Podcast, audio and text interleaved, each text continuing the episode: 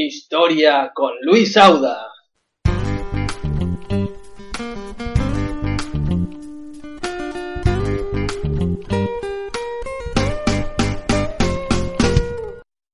Episodio 29. La guerra en la Edad Moderna 2. Buenos días, feliz martes 13 de septiembre de 2016. En primer lugar, quiero comentaros muy buenas noticias. Eh, estoy teniendo cada vez más actividad laboral, con lo cual eh, he decidido que por una cuestión de calidad del programa vamos a hacer solamente dos por semana en lugar de tres y los vamos a hacer los martes y los jueves. Lo siento para todos aquellos que me escuchabais tres veces por semana, pero la verdad creo que es lo mejor para mantener estándares de calidad de los que tanto siempre me habláis. Bueno, mentira. Pero los que me conocéis sí que me habláis del tema. Nos quedamos el miércoles pasado en el capítulo 28 hablando sobre la guerra en la Edad Moderna, la primera versión, la primera parte, y mencionábamos una serie de detalles, de características que tenía la guerra en, en la Edad Moderna, sobre todo relacionadas con la violencia y las causas de la guerra, así como las destrucciones materiales que dejaba, que eran algo diferentes de lo que se había vivido en la Edad Media. También habíamos comentado que los ejércitos de la Edad Moderna no tenían un origen simplemente en, en, el siglo XVI. Son unos ejércitos que se vienen eh, desarrollando desde el siglo XV, incluso desde el XIV, y que están muy relacionados con las transformaciones del Estado. Vamos a hacer una serie de puntualizaciones primero breves, concisas y claras para empezar a explicar cómo eran los ejércitos en la Edad Moderna. En primer lugar, tenemos que tener en cuenta que lo que se considera en historia el periodo de la Edad Moderna es entre 1453, fecha simbólica que coincide con la caída del Imperio Romano de Oriente, Constantinopla es finalmente conquistada por los turcos, y en Europa Occidental se da por finalizada la Guerra de los Cien Años, por más que el tratado, como decíamos el otro día, de fin de la guerra se firme en 1559. Y finaliza en 1789 esta Edad Moderna, con fecha simbólica de la Revolución Francesa, la toma de la Bastilla. ¿Toma de la Bastilla? 1789, Revolución Francesa. Son unos 300 años de mucha actividad. Tenemos la mitad del siglo XV, tenemos todo el XVI, tenemos el XVII y tenemos el XVIII prácticamente entero. Y no hay un ejército de la Edad Moderna, hay muchísimos. Si hablamos de un ejército de 1500 va a ser muy diferente de un ejército de 1453, va a ser muy diferente de un ejército de 1600 y va a ser terriblemente diferente de un ejército de 1750. Pero vamos a ver una serie de características comunes a todos ellos.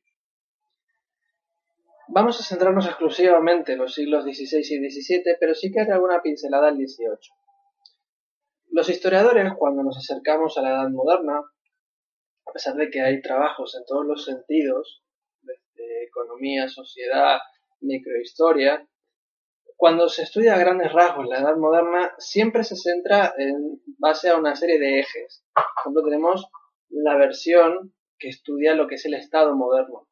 Ese Estado que recupera un poco la tradición romana del modelo de Estado y que se diferencia bastante del Estado medieval, que era un Estado muy personalizado y muy privatizado, en manos de los reyes como los distintos príncipes de la cristiandad. Este Estado moderno, como hemos dicho ya tantas veces, se caracteriza por tener un ejército regular, no se trata de un ejército feudal. Se trata de tener una hacienda centralizada, los reyes cada vez controlan más los impuestos, y se desarrolla también una burocracia.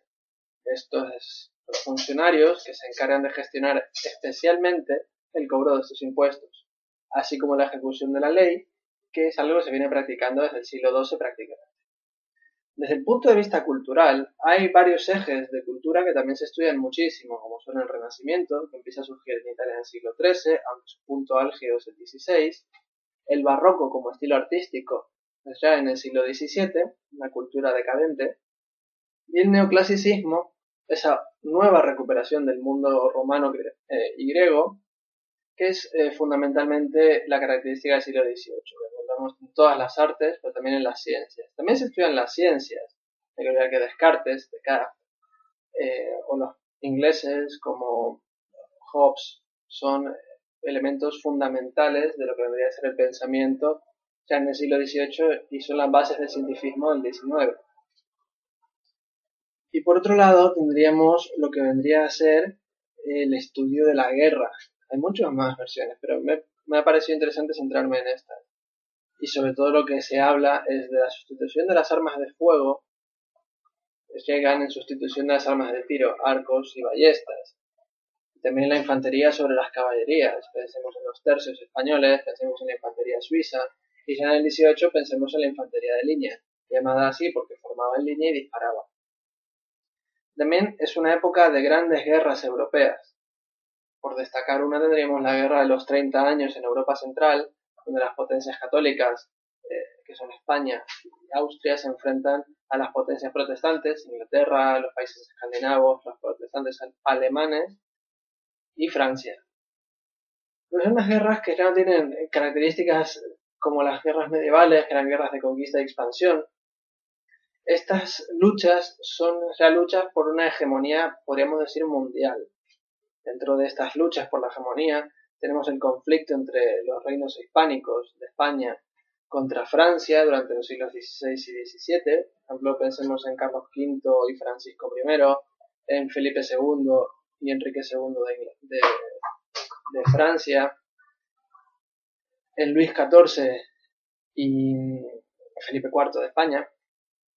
Pero también es una guerra por la hegemonía colonial entre España e Inglaterra, que dura desde el siglo XVI hasta el siglo XVIII, la hegemonía entre Francia y Reino Unido por las colonias del norte de América y de la India, las luchas de los estados alemanes, especialmente a partir del siglo XVIII, que luchan por la hegemonía en el centro del continente, especialmente entre Austria y Prusia, o las guerras en el oriente de Europa, las guerras que implican a Turquía, que implican al Imperio Ruso, que implican a Polonia, que implican a Suecia.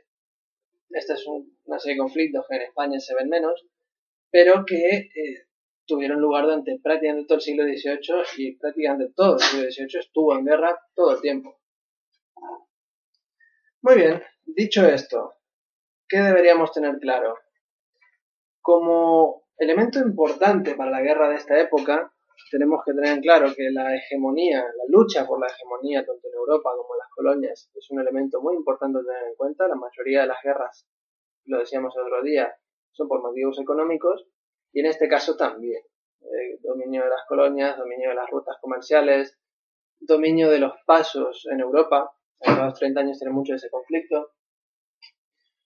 Por otro lado, es súper importante tener en cuenta que el Estado se transforma, deja de ser ese Estado medieval, personalizado y privado, y se convierte en una máquina que genera un ejército. La burocracia y los impuestos son las que permiten al príncipe, en este caso a los reyes, mantener un ejército potente en funcionamiento que les permite estar en guerra todo el tiempo.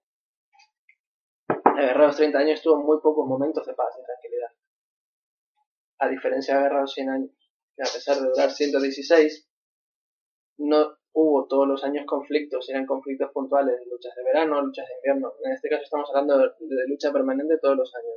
Es otra variante que tiene la guerra moderna, dura más.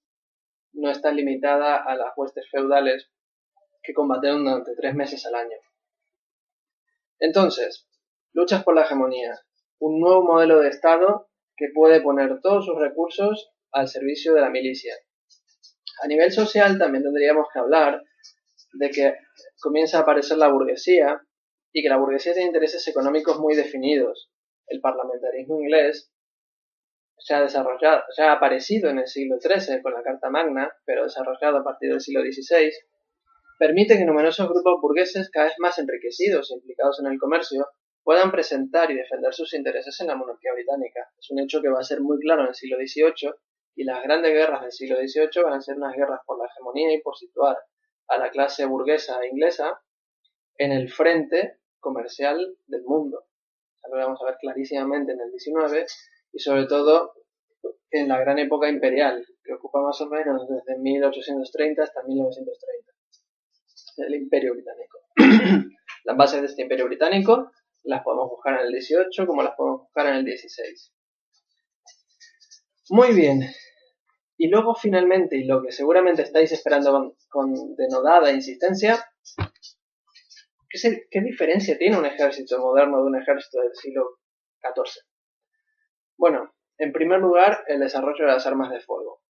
Por poneros un ejemplo, cuando Alfonso el Magnánimo empieza la conquista de Italia, más o menos tenía entre 20 y 100 arcabuceros, llamados craniquers.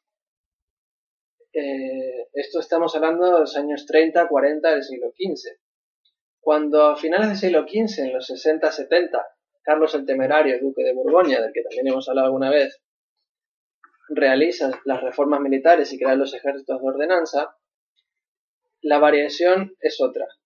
Dijimos que una lanza se compone de nueve hombres, de los cuales dos son tiradores. Pues bien, de cada diez lanzas, o sea, cada 900 hombres, al menos hay un 10% de tiradores que van con arcabuz. O sea, de cada 900, 90 son arcabuceros. Tenemos que tener en cuenta que Carlos el Temerario levantaba ejércitos de 10.000 y de 20.000 hombres, el 10% ya son 2.000 arcabuceros. Sigue estando lejos de lo que sería un ejército de la edad moderna, pero se le va apareciendo cada vez más.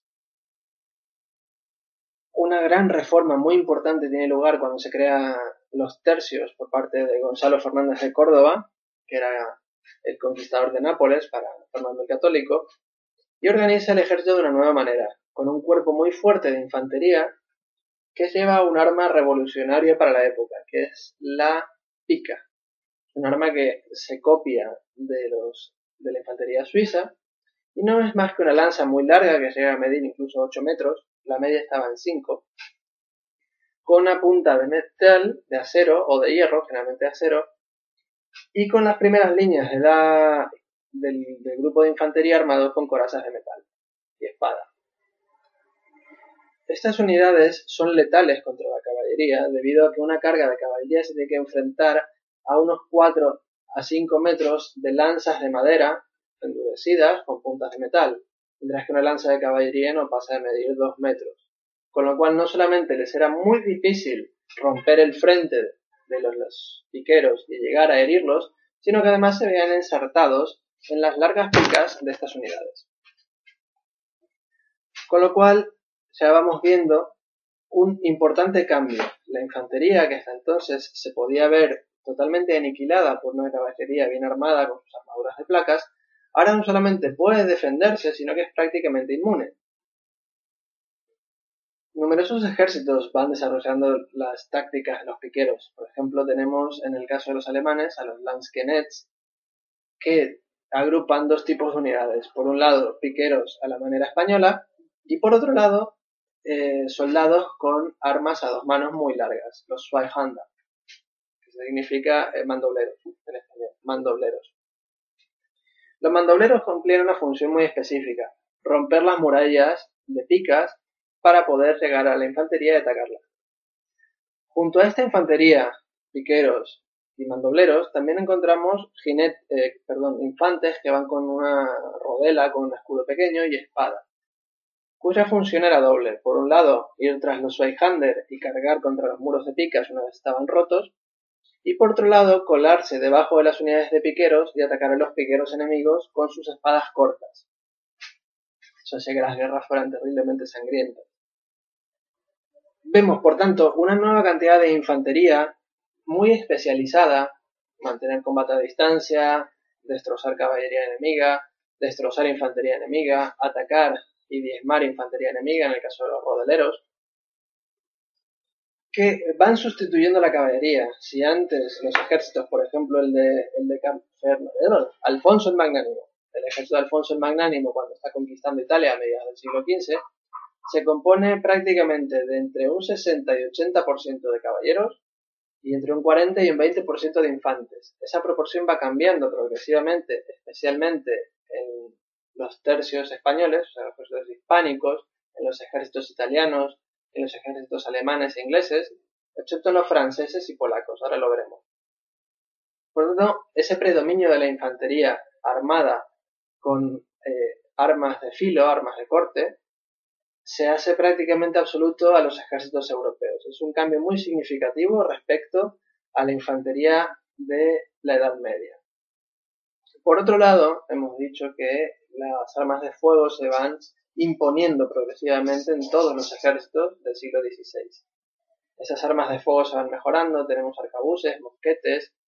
Los mosquetes son armas bastante largas que pueden medir hasta un metro y medio o dos y que necesitan un pie para apoyarse y permitir al tirador disparar con tranquilidad. Pero al mismo tiempo va evolucionando el sistema de carga y disparo de las armas. Todas estas armas son de avancarga, se cargan por la boca, de tanto fusil como carabinas, pistolas, arcabuces y mosquetes se cargan por la boca, avancarga, y van utilizando distintos sistemas de chispa, hasta que se puede desarrollar el sistema de chispa. Uno de ellos era llevar la mecha en la mano e, y encender la pólvora del cajetín. Luego, posteriormente, se introduce la mecha en el cajetín con el propio gatillo, hasta que finalmente se utilizan piedras de encender para generar la chispa y disparar. Lo cual va a ir aumentando la cadencia de fuego. Un arcabuz va a poder disparar más veces en menos tiempo hasta que el ejército prusiano, que es la mejor infantería del siglo XVIII, pueda conseguir disparar tres veces por minuto. Hoy pensamos que tres veces por minuto es un juego de niños. En esa época era muy bruto que una unidad del siglo XVIII estacionada a 10, 20 o 5 metros de ti pudiera disparar tres disparos por minuto. Imaginaos una fila de 10.000 hombres. Son 30.000 disparos por minuto. No hay quien resista eso y de hecho los ejércitos de Federico II de Prusia en el siglo XVIII derrotaron en la guerra de los siete años a franceses, austríacos, suecos y rusos al mismo tiempo en una guerra que prácticamente se carga toda Prusia.